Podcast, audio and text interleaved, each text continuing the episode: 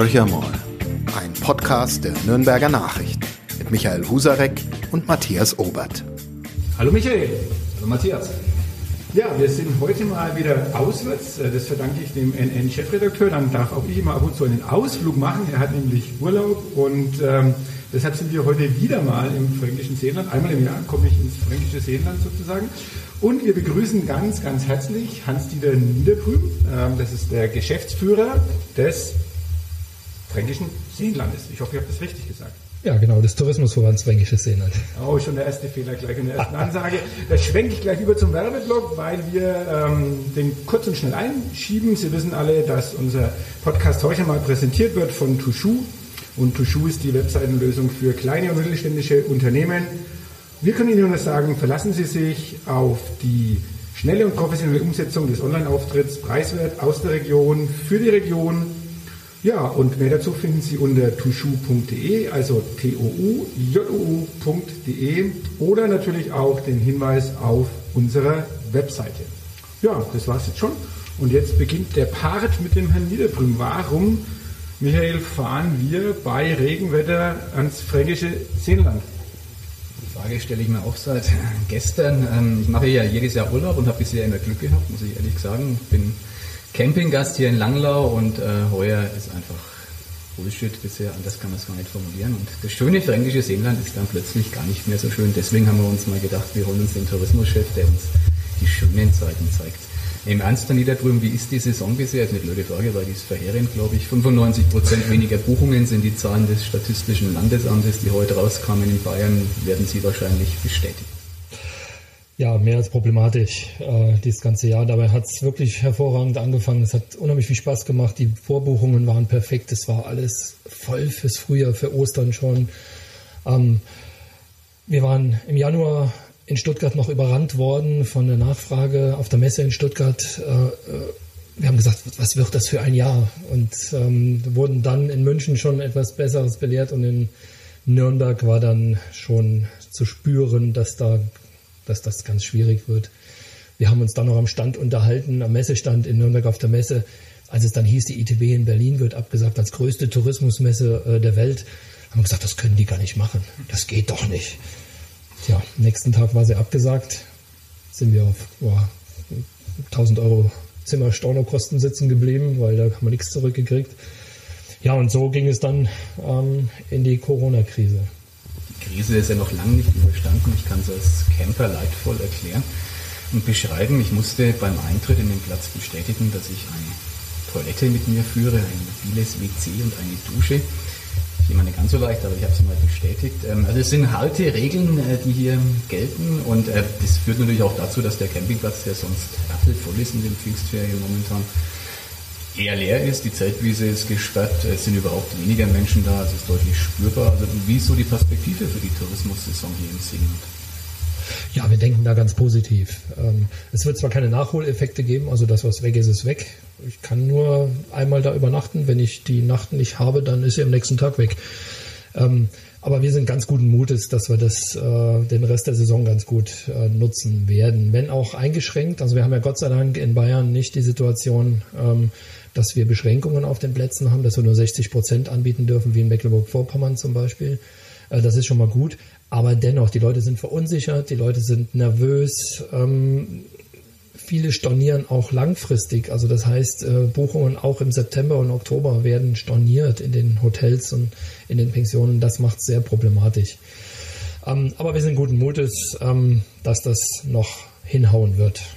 Wie kann man sich das jetzt vorstellen, wenn hier jetzt jemand anreist, wenn jemand sagt, ich entscheide mich jetzt doch kurzfristig äh, hier ins fränkische Seenland zu kommen, ist ja vielleicht für den Großraum auch eine Entscheidung, wo man sagt, naja gut, der Urlaub soll ja jetzt vermehrt in Deutschland verbracht werden. Wie hat man sich das vorzustellen? Er ruft jetzt bei Ihnen an und Sie können ihm jetzt die ganze breite Palette anbieten, weil ja alles frei ist. Ist leider nicht ganz so. Also ich sagte zwar, dass viel storniert wird, aber alles frei haben wir noch nicht. Ähm, die, die Buchungen für Juli und August, äh, die zum Großteil aus dem bayerischen, baden-württembergischen Raum kommen, aber auch sehr viel mittlerweile aus Hessen, äh, Nordrhein-Westfalen und Rheinland-Pfalz, ähm, die lassen die schon noch stehen. Die schauen, wie sich das Ganze weiterentwickelt. Äh, wenn dann eine zweite Welle kommen sollte, was wir bloß nicht glauben, hoffen für alle, ähm, dann werden die kurzfristig storniert. Also ich habe es ähnlich gemacht. Ich habe gerade gesagt, dass ich mit Motorradtour unterwegs war und äh, eigentlich am Weg zum Gardasee bin.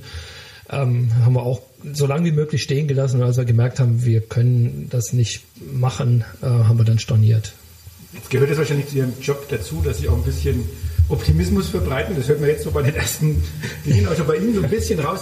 Aber das ist doch, also ich stelle mir das so vor, wenn ich Hotelier bin, wir sind jetzt hier im äh, Hotel See, Seehof, Hotel Seehof, also wunderschön, wir schauen raus auf den See, es sind auch Segelboote draußen. Also eigentlich ein Idyll, muss man sagen. Aber wenn ich jetzt ein Hotelier bin oder eine Pension betreibe und sowas bricht über mich herein, also über Sie als Touristiker natürlich auch, aber wirklich so, wenn ich derjenige bin, der sagt, ich freue mich jetzt, die Saison beginnt jetzt demnächst und dann kommt auch wieder Geld in die Kasse und dann ist das auf Null. Wie ist die Stimmung? Also schlimmer geht's nimmer. Also ähm, gerade in der Gastronomie und Hotellerie, das ist wirklich ein großes Problem und das wird meines Erachtens nach in Bayern auch noch äh, zu wenig geschätzt. Was da für ein großes Problem existiert. In der Automobilindustrie geht man sehr schnell hin, sagt, okay, äh, Förderprämien gibt's dort, aber in, äh, in, im, im Tourismus, diese unzähligen Prozesse, die dort zu steuern sind, das hat man gar nicht auf dem Schirm, äh, dass man dort mal äh, sauber das Ganze auch fördert. Für so ein Hotelier ist das eine Katastrophe. Also der hat sein Personal jetzt über einen langen, über, über den Winter gebracht. Das war ja immer ein Problem im Seenland, dass äh, früher am Ende der Saison, so Oktober rum, wurden die Leute ausgestellt und dann im März, April fing man wieder an, Leute zu suchen. Die mussten also alle wieder neu angelernt werden. Das haben wir mühsam in zehn Jahren mit der Gastronomie in der Hotellerie hinbekommen. Äh, dass die über den Winter auch beschäftigt werden können. Wir haben ja eine viel längere Saison als früher. Wir fangen ja jetzt teilweise schon Wochen vor Ostern an äh, und das geht auch noch ähm, bis Ende Oktober haben wir noch Saison durch Wandern, durch Radfahren, eben nicht seeabhängige äh, Angebote. Ja, und dann sind die, sind die Hoteliers natürlich da vor den Kopf geschlagen worden. Also das ist wirklich dramatisch. Ich möchte nicht in der Haut von irgendeinem Hotelier stecken.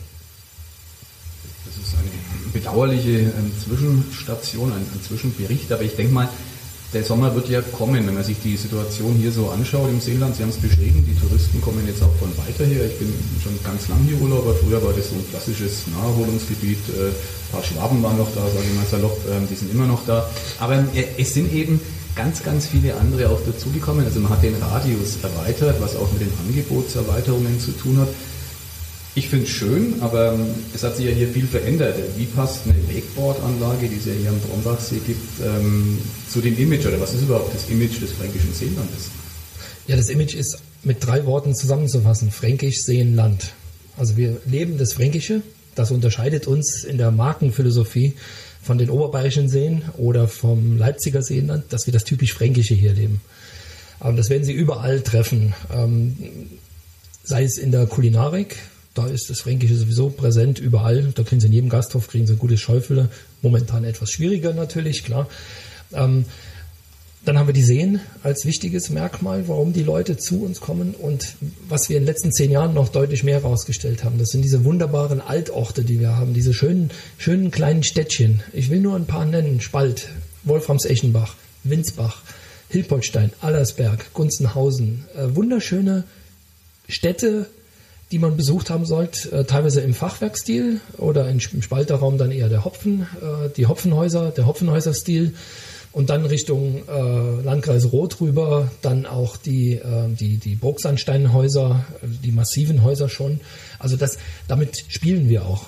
Und das ist unsere Marke geworden, also Fränkisch Seen und Land. Aber die Events, nochmal, die Wakeboard-Anlage, die führt ja ein völlig anderes Publikum hier. Wenn man da drüben äh, ist, im Badehalinsel Absberg und abends sitzt, äh, ein Bier ähm, oder einen Cocktail trinkt, äh, fühlt man sich irgendwie so gar nicht im fränkischen Seenland. Ich meine das ist positiv, das ist eine ganz andere Klientel, die da kommt. Da wird viel Englisch gesprochen, da wird viel ähm, ja, in einer Sprache gesprochen, die für mich als 53-Jährigen schon weit weg ist. Das ist eine sehr junge Szene, die da ähm, zugange ist. Also wollen Sie die bewusst anziehen? Ja, da haben wir äh, natürlich was gemeinsam. Nee, bewusst anziehen wollen wir es nicht. Aber wir mussten diese Lücke füllen ähm, vom kinderfreundlichen Seenland, das so mit dem Alter von 13, 14 Jahren, maximal 15 noch aufhört äh, und dann mit 3, 24 wieder losgeht, wenn man so an Familiengründungen denkt, wo die Leute dann wieder zu uns kommen. Und dazwischen haben wir eine riesen Lücke gehabt. Wir konnten für die Jugendlichen, ich sage mal so ab 16 aufwärts, nichts bieten, überhaupt nichts. Zeltwiese wir, die ist schon lange da, Aber die ist auch jetzt viel professioneller betreut. Äh, das ist alles viel besser geworden, auch mit den Baumzelten. Ähm, das passt alles schön in die Badehalbinsel rein. Also da sind wir ganz froh. Wir wollen aber nicht da in so Party und Event äh, abgleiten, auch wenn wir mit Burning Beach natürlich eine Veranstaltung haben, äh, wo es nur um Party geht. Ähm, aber das ist auf einmal im Jahr beschränkt ähm, und viel weiter soll das auch nicht ausgebaut werden. Also wir sind uns schon unserer Marke unseres Fränkischen, des Echten, des Unverfälschten hier bewusst. Also ich will den Namen des Skiorts gar nicht in den Mund nehmen, aber Sie wissen genau, was ich meine. Kein Hotspot.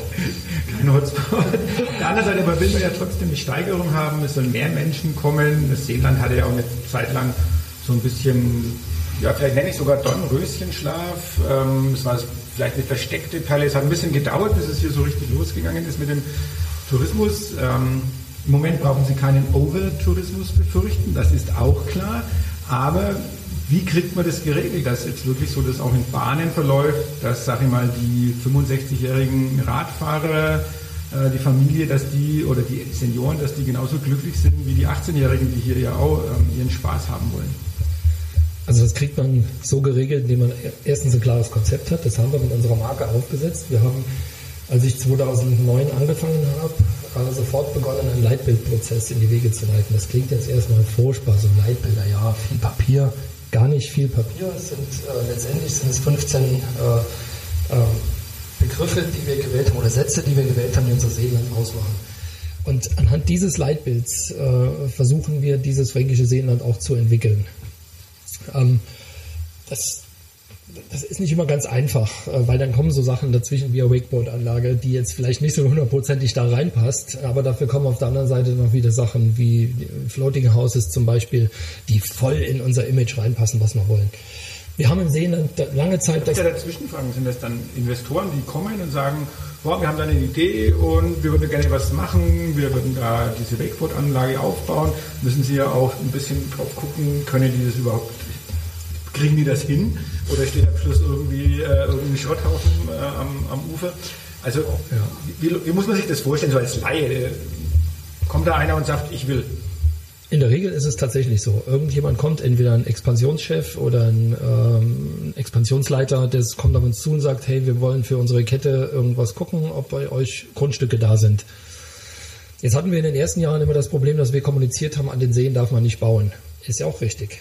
Also wir wollen das nicht. Wir wollen nicht, dass unmittelbarer Nähe der Seen, die Seen zugebaut werden. Wir wollen nicht wie Starnberger See oder am Chiemsee, dass die Leute ewig weit weg müssen vom Wasser. Wir sollen immer dranbleiben. Das ist unsere Zugänglichkeit, die soll gewährleistet bleiben.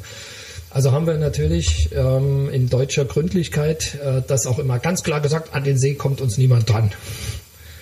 Dann kommen auch keine Investoren. Wenn man sagt, da darf keiner bauen, dann baut da auch keiner.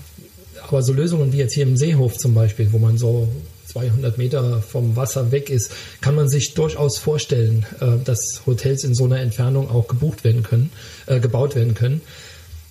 Aber es muss immer der Seezugang gewährleistet sein. Das ist ganz toll, was der Freistaat damals sich das gesichert hat, als das geplant wurde, das äh, Seenland, dass man diese Flächen alle gesperrt hat und gesagt hat, da darf keiner ran. Weil jedes Hotel möchte natürlich seinen eigenen Privatstrand haben, das wollen wir verhindern.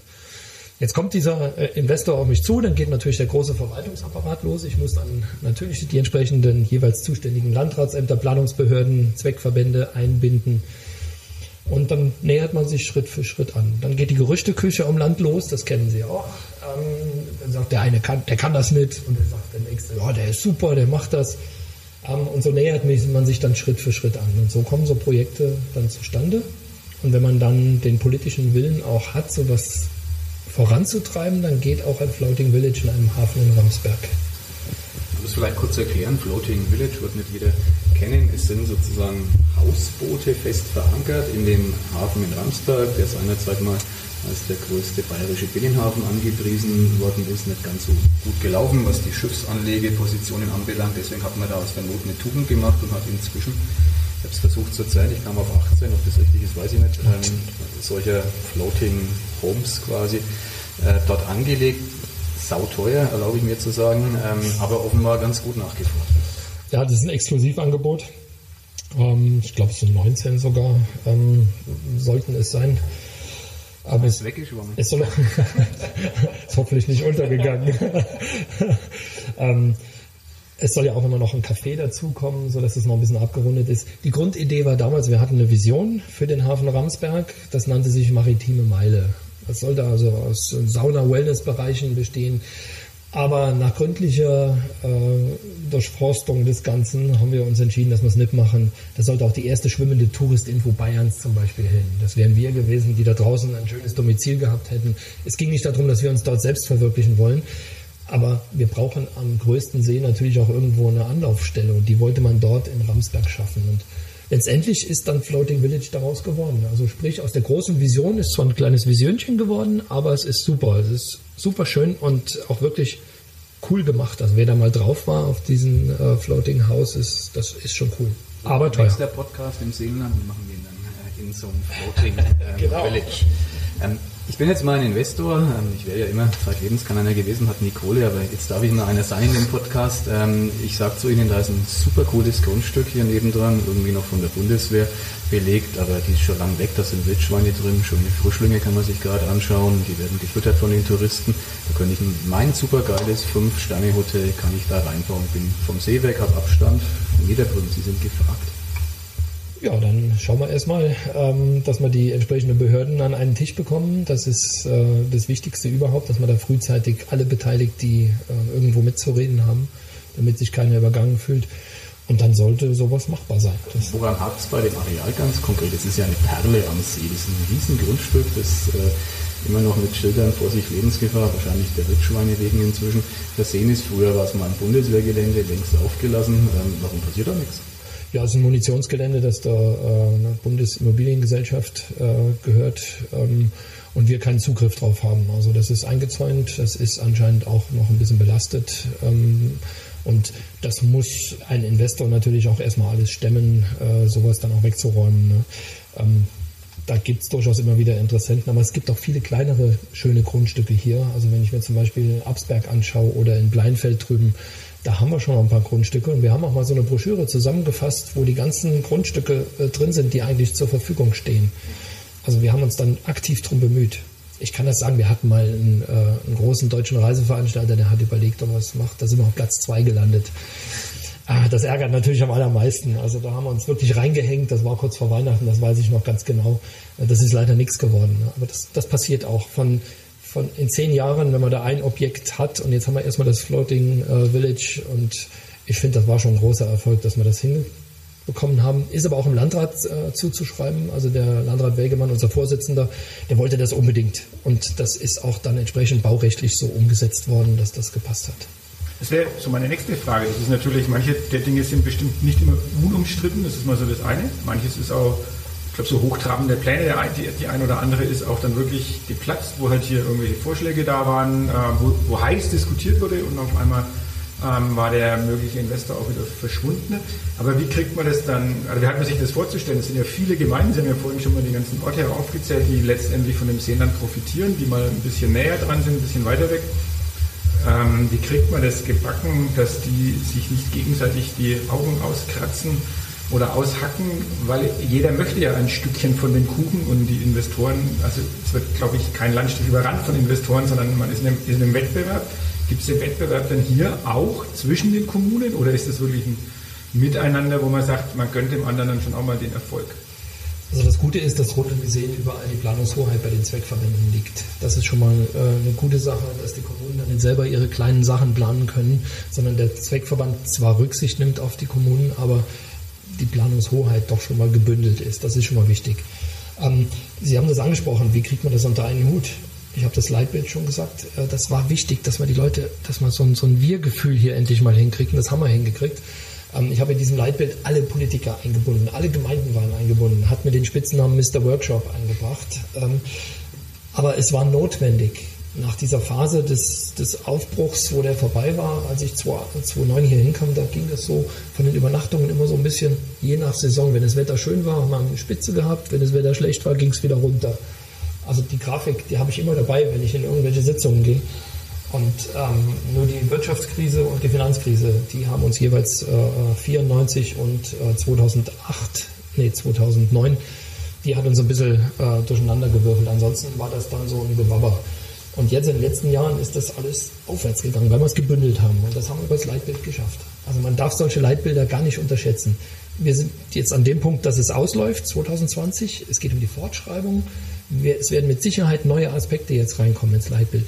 Ich sage nur, das Thema Nachhaltigkeit wird äh, mit Sicherheit ein größerer und bedeutsamerer Punkt werden da drin. Das ist auch meine persönliche Überzeugung, äh, weil ich einfach auch so lebe. Ähm, ich möchte das dort stärker verankert haben. Klimaanpassungsstrategien müssen dort rein. Ähm, was ist, wenn die Algenproblematik bleibt? Äh, an manchen Seen haben wir das ja, das muss man auch gar nicht verschweigen, das verschweigen wir nirgendwo. Ähm, wir müssen uns dem anpassen. Und eine der Anpassungsstrategien äh, ist zum Beispiel, dass wir die Leute aus dem Wasser geholt haben und gesagt haben, hey, es gibt viel mehr in diesem Seenland. Das ist eine attraktive fränkische Urlaubslandschaft. Bleibt nicht nur an den Seen und hockt da, äh, sondern fahrt ins Hinterland spiele ich jetzt mal den Bad Guy. Ich bin, wie schon erwähnt, jedes Jahr hier, in den Pfingstferien und irgendwie mindestens jedes zweite Jahr kommt die schöne Blaualge am kleinen Brombachsee und vermisst meinen Kindern vor allem ja auch ein bisschen den Badeurlaub. Man kann sich leicht retten, wenn man mit dem Fahrrad zum großen Brombachsee fährt. Da gibt es keine Blaualgen, zumindest bisher noch nicht. Jetzt ich mache es mir jetzt mal ganz einfach, ähm, haben diese Blaualgen eine Ursache und ähm, die Wahrscheinlichkeit ist relativ hoch, dass das was mit Landwirtschaft um die Seen zu tun hat. Das muss doch den Tourismuschef hier in Wallung bringen. Das hat mich tatsächlich im ersten Jahr voll erwischt. Also ich kannte so eine Problematik überhaupt nicht. Das war 2008, 2009 hatten wir die schlimmsten Algenprobleme eigentlich hier. Der damalige Landrat Uhl hat dann eine sogenannte Seenkonferenz äh, ins Leben gerufen, weil eben jeder Bürgermeister sich in die Presse gestellt hat und gesagt hat, äh, äh, wir müssen da was, wir müssen handeln, wir müssen tun und die Schuldzuweisungen waren da. Und das hat man jetzt mittlerweile nicht mehr. Man hat erkannt, dass es ein Klimaproblem ist. Das ist also durch die Erwärmung, äh, insbesondere ähm, ausgelöst von den Nährstoffeinträgen natürlich aus der Altmühl, brauchen wir uns auch nichts vormachen. Ähm, aber es geht nicht um Schuldzuweisung, dass man sagt, nur die Landwirtschaft ist schuld. Und da wären auch Chancen da gewesen, dass man gesagt hätte, äh, man sichert sich Uferstreifen und sowas. Die Chancen waren da. Und das ist vom Freistaat damals nicht gewollt worden. Das ist anders entschieden worden. Ähm, es gibt diese Cooler-Programme, diese Flächenprogramme ähm, an der Altmühl entlang. Wir versuchen den Nährstoffeintrag zu verringern. Das Wasserwirtschaftsamt ist da hochaktiv, ähm, aber sind selber immer wieder überrascht, wo diese kleinen Biester herkommen und wie sie zuschlagen, wie plötzlich. Manchmal sind sie gar nicht da, wir hatten vor zwei Jahren am Altmusee überhaupt keine, äh, keine Eigenproblematik, also ein, zwei Tage mal und dann war die weg. War gar nicht so ein besonder, war ein super heißer Sommer gewesen. Ähm, und wir haben gedacht, um Gottes Willen, das wird was. Und nichts war da. Letztes Jahr war der Sommer jetzt nicht so super toll am Anfang. Ähm, also im Frühjahr war er nicht so toll. Auf einmal waren die Dinger schon ewig früh da. Also man weiß überhaupt nicht, äh, auch die Biologen können uns nicht sagen, woran es liegt. Es ist ein Problem vom Nährstoffeintrag, es ist ein Problem aus der Wassertiefe im Altmühlsee, im kleinen Brombachsee, die relativ niedrig sind und dadurch sehr schnell erwärmen. Weil der große Brombachsee hat ja kein Problem. Ähm, das ist der Tiefe geschuldet vom Brombachsee. Ähm, also das ist wirklich eine Riesenherausforderung. Mittlerweile gibt es sogar äh, Bilder von äh, Blaualgen an, an Stauwehren, an Flüssen. Also nicht nur auf, auf ruhenden Gewässern, auf stehenden Gewässern. Lassen wir diese Algen mal weg, sagen wir mal, die kommen nicht mehr, dann wäre fast alles gut, aber auch nur fast, weil eigentlich bewegen wir uns ja hier in einem Seenland, das einen ganz anderen Zweck hat, nämlich Wasserausgleich zu schaffen zwischen Süd- und Nordbayern, hat den negativen Effekt für die Tourismusbranche. Im Sommer ist der große See manchmal ein bisschen klein wird Wasser abgelassen, nicht zu wenig. Und ähm, ab und zu kommt man an den Gefahrpunkt, dass sozusagen der Strand, der ja künstlich ist, sein natürliches Ende oder sein unnatürliches Ende erreicht und dann ist der Sand weg. Also wie, wie gehen Sie damit um? Das ist ja auch schwer zu verkaufen. Ne? Ja, das war Letz-, im letzten Jahr vor allen Dingen war das echt eine Herausforderung gewesen. Aber auch da, da klappt das Zusammenspiel super mit den Behörden. Das Wasserwirtschaftsamt ist sofort da und äh, zieht die Sandstrände wieder hoch, dass das ordentlich ausschaut, dass das ein Gesicht hat. Ähm, die Strände werden also aufgeräumt. Ähm, das machen die schon. Äh, die Schifffahrt kann immer fahren. Das sind Flachanlander, ähm, also diese Frontanlander wie die MS Brombachsee zum Beispiel oder auch die MS Altmüsse, die hat man extra so gemacht, dass sie bei jeder Wasserhöhe anlegen können. Natürlich ist es mit der Barrierefreiheit dann nicht mehr ganz so einfach, weil die dann die Zuwege sehr steil abfallen und die Behinderten mit den Rollstühlen halt wirklich Probleme haben, da dann rauszukommen aus, den, aus dem Loch. Aber ansonsten ist der schwankende Wasserstand nicht das große Problem. Ähm, großes Problem würde es, ähm, wenn man dieses Niedrigziel ähm, zur Diskussion stellen würde. Da müssten wir natürlich äh, hellhörig werden. Ne? Oder wenn Planungsverbände versuchen, Wasser, die Wasserüberleitung zum einzig äh, wichtigen Instrument der Seen zu machen. Das ist nicht so. Ein Landtagsbeschluss von 1970 steht an dritter Stelle eindeutig drin, dass der Tourismus und die Region auch für die Erholung zu erschließen ist. Also wir haben das per Landtagsbeschluss dokumentiert. Das wissen wir dieses Jahr deshalb so genau, weil wir 50 Jahre Landtagsbeschluss feiern äh, und wir das Ganze recherchiert haben in einer kleinen Broschüre zusammengefasst haben, die ich auch jedem ans Herz äh, legen will. Da geht jetzt zur Pressemitteilung auch noch raus. Von diesen 50 Jahren waren, ich sage mal vielleicht 20, am Anfang wurde er hier gebaut, dadurch geprägt, dass die Kulinarik im Seenland, ich sage es mal vorsichtig, immer mal wieder in die Kritik geriet. Ähm, seit Sie da sind, Herr Niederbrüm, ich mag es jetzt mal positiv, ähm, wird das Essen hier besser. Wie haben Sie das geschafft? Das war ja wirklich ein Problem, dass es hier ähm, immer wieder mal Kritik gab. Ähm, es gibt kein gutes Essen rund um die Seen. Das ist inzwischen tatsächlich anders. Wie ist das gelungen? Es ist wieder mal mein Leitbild. Ich muss immer wieder darauf zurückkommen. Im Leitbildprozess haben wir damals festgelegt, dass wir ein Qualitätsmanagement aufbauen. Wir hatten eine Entscheidung zu treffen in diesem Leitbildprozess. Wir haben auch darüber diskutiert, machen wir Discounter-Tourismus, also Billigtourismus auf Masse und bedienen den dann auch zu 100 Prozent. Das geht ja, das kann man machen. Also Aldi macht es ja vor, dass sowas auch gut geht. Ähm, aber Gott sei Dank hat sich äh, die Mehrheit dafür entschieden, einen qualitätsvollen Tourismus aufzubauen und äh, das andere wäre mit mir auch nicht machbar gewesen. Ähm, und dann haben wir ein Qualitätsmanagement aufgebaut, Service-Q-Zertifizierungen. Die Leute haben sich mit ihren Problemen beschäftigt und ähm, so ist es Schritt für Schritt zu einer Verbesserung gekommen. Wir haben neue, junge Gastronomen äh, am Werk, die dran arbeiten. Die Zweckverbände sind hellhörig geworden, haben die Pächter teilweise ausgewechselt, haben teilweise jetzt auch mehrfach auswechseln müssen, weil das Qualitätsniveau einfach zu niedrig war für das, was wir als Anspruch haben. Und ähm, so ist jetzt zum Beispiel auch am Altmusee jetzt der Strandblick wieder äh, neuer Pächter da und ich habe mich letzte Woche davon überzeugt, das ist auch nochmal eine Verbesserung. Also wieder ein Hotspot, äh, der verbessert wird. Schritt für Schritt für Schritt. Es dauert wirklich zehn Jahre sowas, bis man so einen Prozess umsetzt. Aber es ist auch nicht ganz einfach, ähm, zu Gastronomie nach vorne zu bringen, weil es fehlt ja auch häufig, auch wenn Sie jetzt einen klassischen Land- oder Dorf, das Dorfwirtshaus haben, dann müssen Sie erstmal Nachfolger haben, die das weitermachen wollen und die müssen Sie davon überzeugen, dass da auch eine wirtschaftliche Perspektive vorhanden ist. Haben Sie den Eindruck, dass sich das hier in der Gegend auch gewandelt hat? Also ich komme ja auch vom ländlichen Raum, da ist es noch stärker so, dass im Moment das Wirtshaussterben nach wie vor vorhanden ist. Ja, es kommt, kommt der ein oder andere junge Gastronom zurück, der dann auch so eine junge fränkische Küche aufzieht, die im Normalfall funktioniert, aber es ist nicht selbstverständlich, es ist eher die Ausnahme. Ähm, ich würde mal so sagen, dass bestimmt ähm, auf zwei Gasthöfe, die wegsterben, vielleicht noch einer kommt, der weiter betrieben wird. Wie, wie schaut es hier aus? Ja, das haben wir natürlich auch. Das kann man gar nicht von der Hand weisen. Ähm, wenn ich mir so ein Jura oben anschaue, da wird es schwierig. Oder äh, auch in der Altmühl-Menschwald-Region mittlerweile.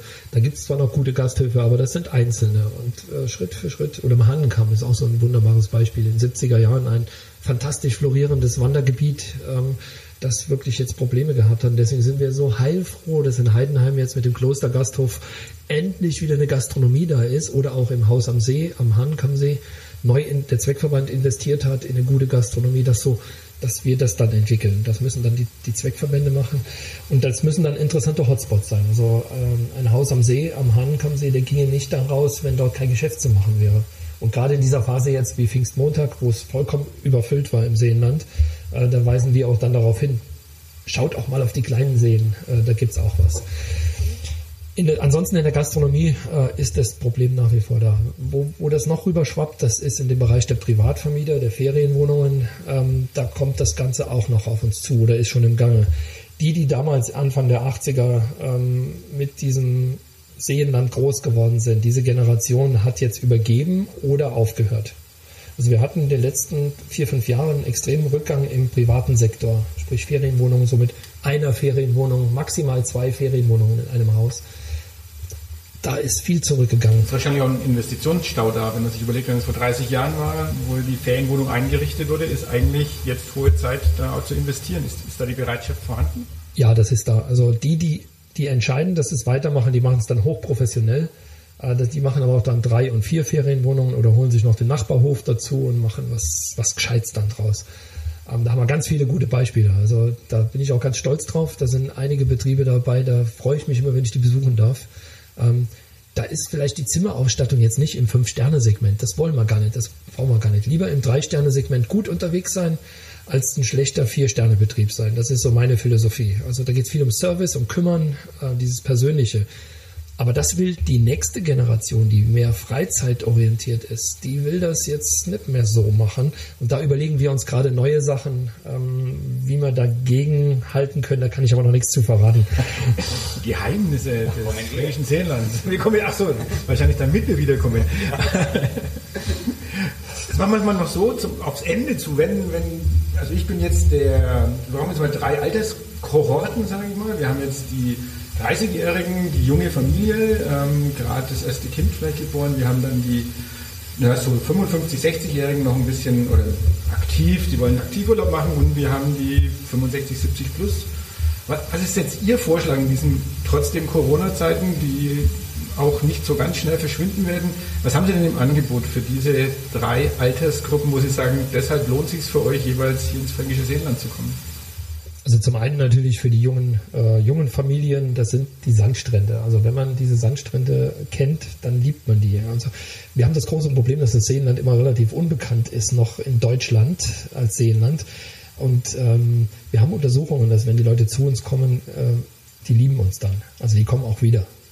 Da brauchen wir gar nichts mehr machen. Das ist, deswegen machen wir so viel Energie drauf, äh, nach dem Zwiebelprinzip äh, Schritt für Schritt äh, uns auszudehnen in Deutschland. Also wie ich gerade gesagt habe, schon mal äh, Hessen, Thüringen, Baden-Württemberg, so Schritt für Schritt nach dem Zivilprinzip uns nach Norden auszudehnen. Äh, also für Familien gibt es unheimlich viel. Äh, ich kann mit den Kindern an den Radwegen äh, unbeschwert fahren. Höchstens an Feiertagen kann das da mal durchaus eng werden. Also es gibt so drei Tage, wo es ein bisschen schwierig ist bei uns, wenn das Wetter schön ist. Das ist Pfingstenmontag, das ist von Leichnam und das ist Maria Himmelfahrt. Das sind so die drei Tage, wo es schon mal voll werden kann. Ansonsten verteilt sich das in 3000 Quadratkilometern äh, ganz super. Wir haben aber auch die Radwege so konzipiert, dass wir die jetzt auch wegführen von den Seen, dass wir nicht unmittelbar nur am See fahren. Ähm, teilweise ja auch jetzt mittlerweile schon zweispurig ausgebaut. Also durch die Seezentren sowieso. Da hat man die Wanderer und die Spaziergänger schon von den Radfahrern getrennt. Der Altmühlsee zum Beispiel ist komplett rundherum äh, zweispurig ähm, ausgebaut. Ist natürlich hochattraktiv für Skater. Ähm, man hat auch jetzt die Rennradfahrer drauf. Äh, das gibt auch wieder andere Probleme, die man da hat. Weil jeder ist natürlich in dem Moment, wo er sein Freizeitvehikel nutzt, sich selbst der Nächste, dann bin ich da und dann gehört der Weg mir. Ähm, dann haben wir die zweite Klientel, ähm, die Sie angesprochen haben. Das sind so die 53-Jährigen. Ich zähle ja jetzt mittlerweile auch schon dazu. Ähm, das sind so die Genussmenschen. Ähm, ich liebe es einfach, in unseren gastronomischen Betrieben hier zu sitzen und mir den Bauch voll zu schlagen. Das macht einfach total Spaß. Ähm, muss dann abtrainieren anschließend, weil meine Frau immer hinter mir her ist, ähm, dass es nicht zu arg eskaliert. äh, dann macht man halt noch das, die Radeltour und die E-Bikes haben uns natürlich da sehr geholfen. Das muss man auch dazu sagen. Machen auch ihre Probleme jetzt schon in Teilen. Zu viele, zu schnell, zu aggressiv? Zu schnell und zu wenig rücksichtsvoll. Ähm, das ist, es gibt ja auch die Speedbikes noch dazu, die dürfen zwar eigentlich nicht fahren mit dem Nummernschild, aber viele schrauben dann einfach das Nummernschild ab und fahren trotzdem. Und dann fahren die mit 40 an dem See entlang. Das ist deutlich zu schnell. Das geht nicht. Da sind Kinder unterwegs, ähm, da sind auch ältere Leute unterwegs. Ähm, also da haben wir uns ganz gut aufgestellt, was E-Bikes angelangt. Es gibt auch fast in jedem Seezentrum irgendwo einen Verleih, ähm, auch abseits der Seezentren sogar. Da haben sich die Leute drauf eingestellt. Und die dritte Zielgruppe, das ist dann so ähm, die etwas älteren, ähm, die haben wir auch mit den E-Bikes mit dabei, die gerne noch Fahrrad fahren, die rüstig fit sind. Also die Leute sind ja heute mit 70 nicht alt. Äh, die sind ja noch teilweise richtig fit. Und äh, die wollen wir auch ansprechen, die sich schon noch bewegen wollen. Ähm, nicht nur hocken, also wir wollen nicht diese, diese Freizeitterrassen haben, wo die Leute immer nur sitzen und mit Bussen hingekarrt werden und wieder abgeholt werden. Das wollen wir gar nicht so. Für die haben aber auch die Angebote wie zum Beispiel im äh, Hopfenmuseum in Spalt, im, im Hopfenbiergut, äh, wo man dann mit Bierprobe arbeiten kann, wenn einer nicht mehr so mobil ist. Und für die überhaupt nicht mobilen sind wir Modellregion für Barrierefreiheit. Ähm, also wir haben das Spektrum komplett abgedeckt. Und da sind wir auch so froh drum. Dass, ich habe das in der Broschüre so schön äh, beschrieben und gesagt, ich will uns breit aufgestellt sehen. Und das sind wir. Wir müssen auch in der Unterkünften, wo Sie angesprochen haben, schauen, dass wir in allen Segmenten immer vertreten sind. Ich brauche das Zwei-Sterne-Haus, ich brauche den Landgasthof mit drei Sternen, ich brauche das Luxushotel mit vier Sternen plus, wo wir hier sind, äh, oder auch Parkhotel oder noch andere Hotels in der Region. Ich brauche die Kongress- und Tagungsmöglichkeiten. Das muss alles abgedeckt sein. Und deswegen mache ich mir Sorgen, wenn so ein Bereich wie die Privatvermieter dann eigentlich wegbricht. Das haben wir im Blick. Okay. Ja, also ich bin erstmal befriedigt mit sehr, sehr vielen Informationen. Fast, wir nehmen den Podcast am Dienstag auf, eine Woche, die sehr verregnet ist. Was tue ich jetzt mit meinen Kindern hier bei dem Sauwetter? Am Campingplatz, im Zelt darbend. Das ist jetzt natürlich auch eine ganz, eine ganz gemeine Frage. Jetzt, wo ich alles so schön dargestellt habe, muss ich sagen, das, was man eigentlich machen könnte, ist noch zu. Ähm, nee, Spaß beiseite. Äh, das ist natürlich immer schwierig. Mit Kindern im Zelt, äh, bei schlechtem Wetter, das geht ein, zwei Tage gut und dann eskaliert das Ganze. Ähm, irgendwann ist gut mit Spielen, äh, man kann kein UNO mehr sehen und das Gestreite geht los. Nichts wie raus. Wir haben normalerweise so Indoor-Spielwelten in Bleinfeld äh, zum Beispiel. Wir haben eine in Gunzenhausen, äh, eine Indoor-Spielwelt. Wir versuchen natürlich auch das Wassersystem den Leuten nahe zu bringen in der Mantlesmühle mit verschiedenen ähm, Eventstationen, die man da hat. Aber das ist auch schon zum Großteil wieder draußen dann, dieser Weg der Wasserkraft, der ganz neu vom Wasserwirtschaftsamt eingerichtet wurde, rund um die Mantlesmühle bei Bleinfeld. Äh, ein toller, toller Weg. Genau, sollten Sie unbedingt machen mit ganz viel Aktivstationen auch. Da können Sie zum Beispiel mal versuchen, gegen eine Mühle anzusägen. Äh, das ist auch technisch gut gemacht. Also das ist ganz neu, äh, kann man sehr empfehlen. Also da hat das Wasserwirtschaftsamt uns auch wirklich ein schönes Geschenk gemacht. Prima, das war ein schönes Schlusswort. Ich denke, wir machen Feierabend für heute mit dem Podcast. Wir kommen wieder mit Seenland. Ich komme ohnehin immer wieder und äh, wir unterhalten uns mit Ihnen über die Neuigkeiten, die Sie uns heute mit verraten haben. Ganz clever, der Touristiker. Äh, hält was in petto und wir sind sehr gespannt, was da kommt. Und beim nächsten Mal gehen wir aufs Boot. Vielen Dank. Freut mich. Danke, tschüss. Bis demnächst. Mehr bei uns im Netz auf nordbayern.de.